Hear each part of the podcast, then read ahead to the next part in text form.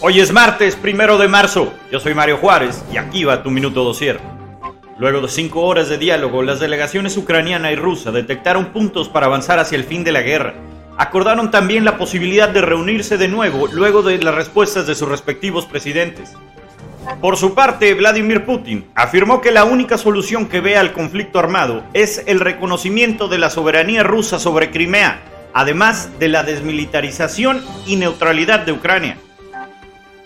Mientras tanto, los habitantes de Kiev, la capital de Ucrania, han instalado trincheras y barricadas, asegurando que están listos para dar una lección a los rusos, armados con rifles y cócteles Molotov que una cervecera ucraniana les ha fabricado.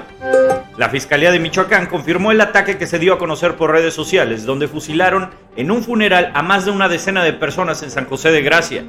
En conferencia de prensa se dio a conocer que fue un atentado directo contra Alejandro García, el Pelón, al parecer miembro del cártel Jalisco Nueva Generación.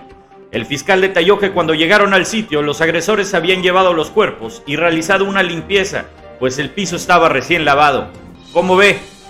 Es todo por hoy. Nos vemos mañana. Escucha Minuto Dosier por Spotify y nuestro canal de YouTube. Síguenos en Instagram y TikTok como Dosier México.